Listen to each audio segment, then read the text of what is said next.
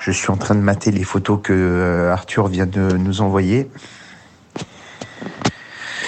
Et je suis... Euh, putain de... de, Je, suis, je, suis, choqué, quoi. On voit des, des, des, des centaines de personnes souriantes et contentes à l'idée d'assister de, à un putain de concert et on se dit que bah, que la plupart sont décédés. c'est terrible. Enfin, ça donne euh, une putain de leçon et euh, ça fait prendre conscience de notre responsabilité, quoi.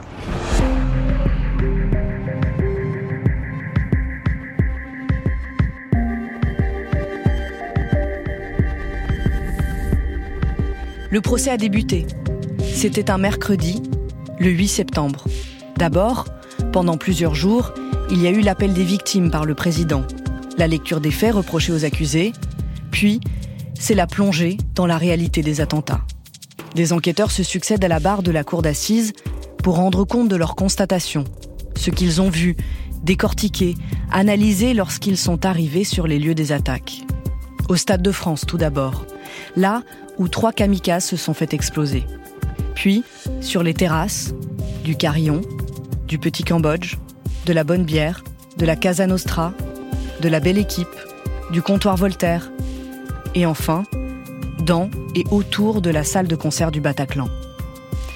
Des récits, images à l'appui, qu'on a chacun vécu de notre place dans la salle d'audience.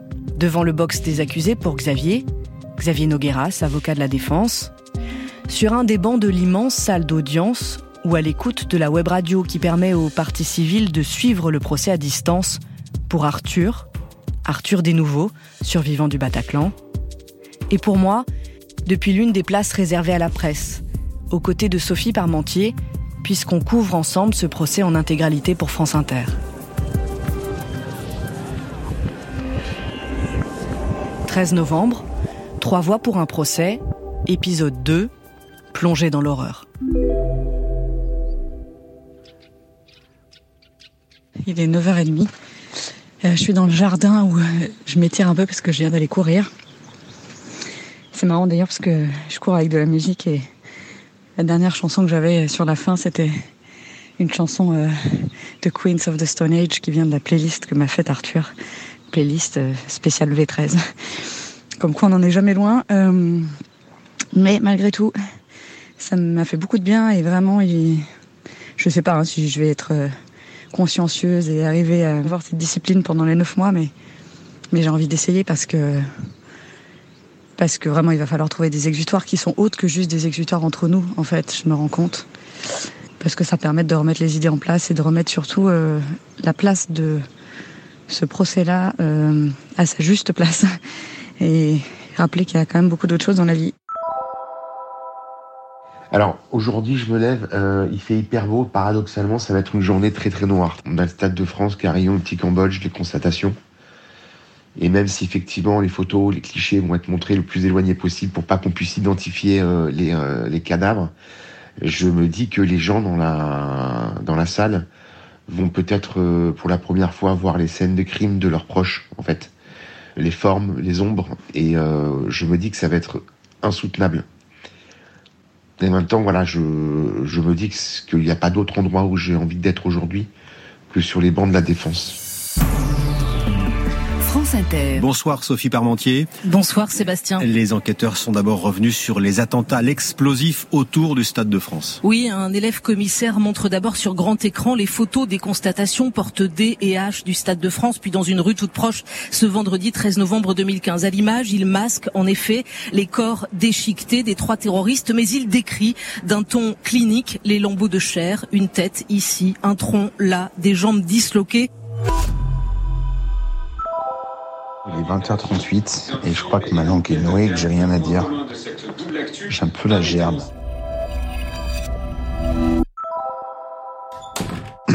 J'espère que tout le monde va bien. Euh, la nausée d'hier est passée. C'était précisément lié à la vidéo du comptoir Voltaire que j'ai trouvé assez, euh, assez folle. parce qu'on a vu avec une résolution incroyable euh, Brahim Abdelslam euh, se faire sauter en plein milieu d'une terrasse fermée avec des gens autour et enfin ça m'a un peu donné la, la, gerbe. On est le 16 septembre, il est 16h24. Je suis à, l'hôpital public à Mignot à Versailles. Et euh, voilà, j'ai ma deuxième fille, Diane, qui vient rejoindre Céleste depuis euh, 3 heures. C'est vraiment le rayon de soleil dans, ce mois de septembre qui était bien sombre euh, jusque-là, qui va continuer à l'être. Je suis au palais de justice juste devant euh, la salle d'audience où je vais pas tarder à rentrer parce que on est à la fin d'une suspension. En fait, j'ai été très émue aujourd'hui là, il y a peu de temps.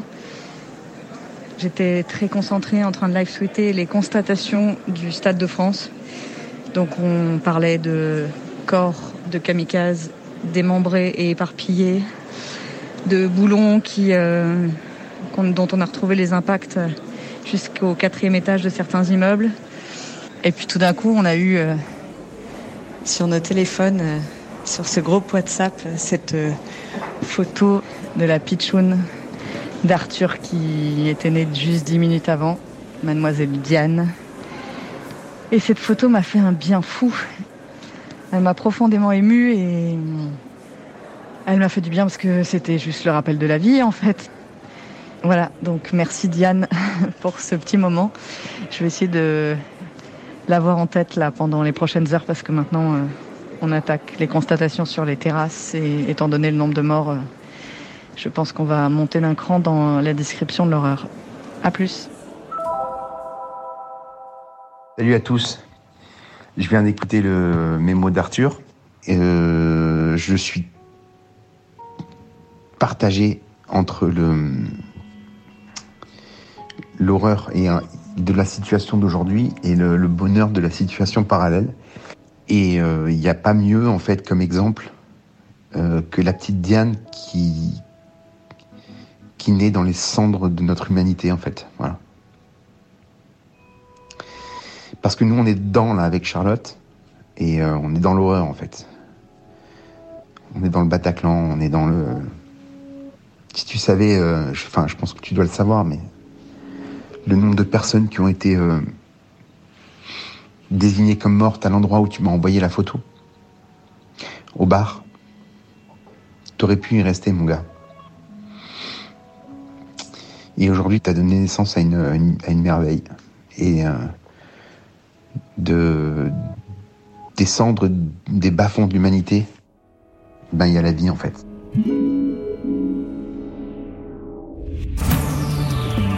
France Inter. Quand le son se rajoute aux images, l'audience a été très difficile aujourd'hui au procès des attentats du 13 novembre.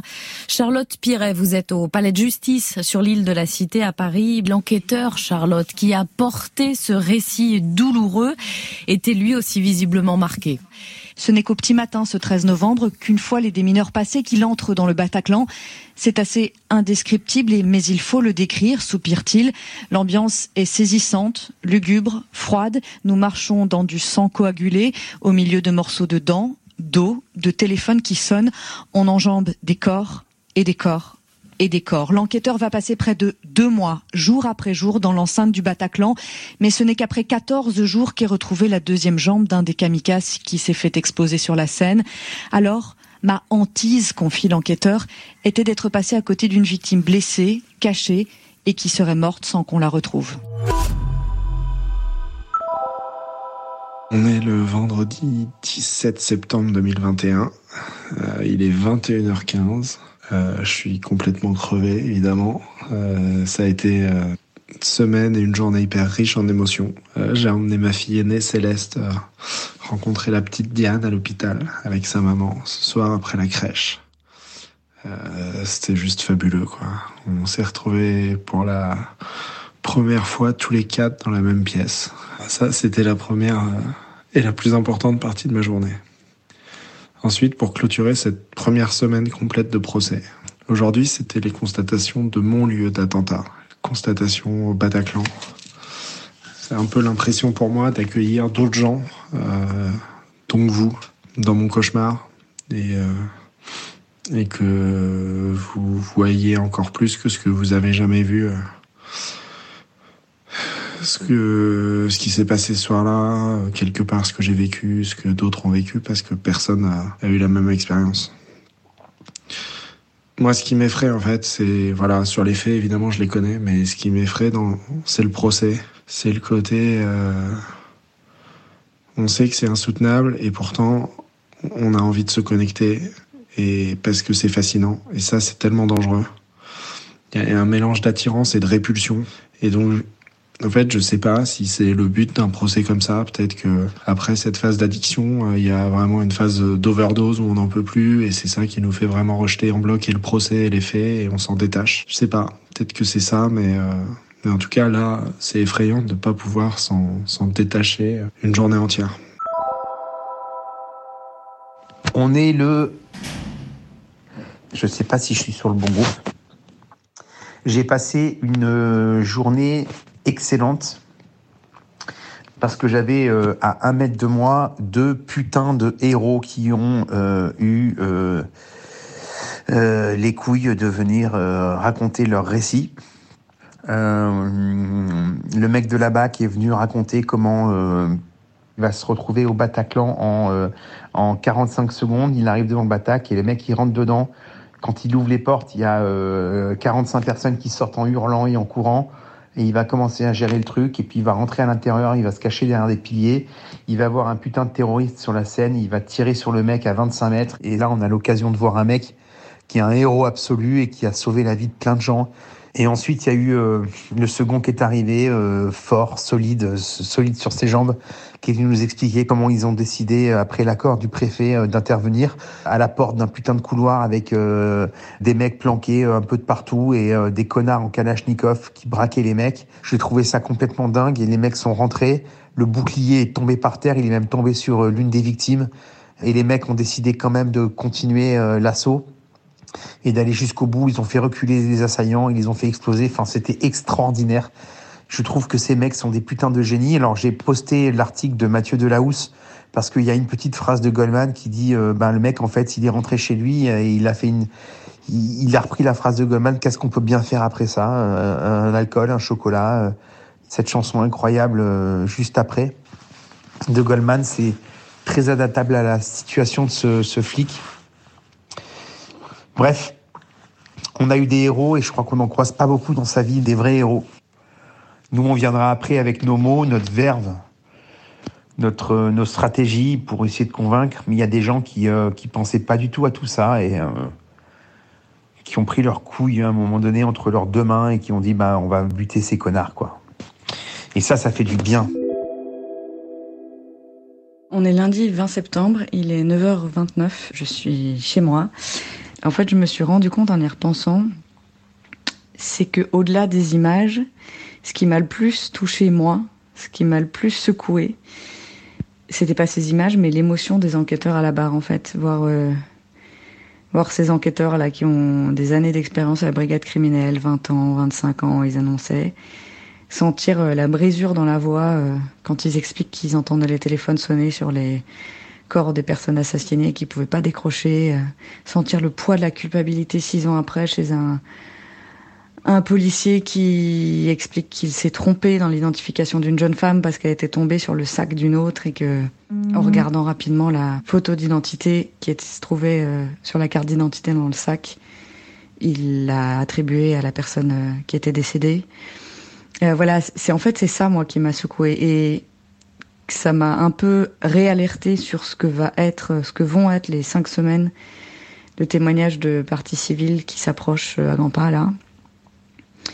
Parce que ce qui secoue, c'est pas les photos, c'est les témoignages, c'est la douleur, c'est l'humanité qui qui transparaît à ce moment-là. Et j'ai quand même un, un aperçu de ce que ça va donner, parce que j'ai rencontré beaucoup de personnes et j'ai fait beaucoup d'interviews déjà. Donc je sais le niveau de douleur, d'horreur, de dignité, d'émotion qui ressort de ces témoignages. Je ne sais pas par contre comment ce que ça donne quand ça dure 10 euh, heures par jour pendant 5 semaines. On est le 23 septembre, il est 19h30. Je suis rentré chez moi après être retourné au, procès euh, quelques heures, petite pause de pouponnerie et ça m'a fait beaucoup de bien. C'était pas tant le procès en lui-même que le côté humain de retrouver un peu tout le monde. côté rentrée des classes, croiser tout le monde, saluer, recevoir plein de félicitations pour la naissance. C'est vraiment, on est tous sur le même bateau pour cette traversée.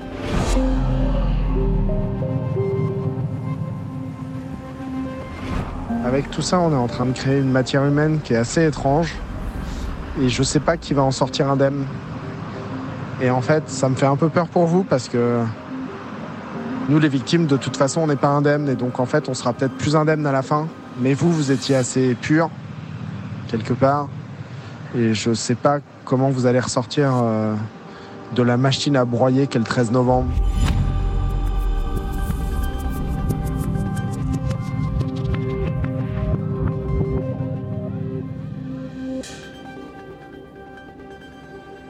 Dans le prochain épisode, ce sera le temps des témoignages des victimes. Cinq semaines qui nous ont profondément remués.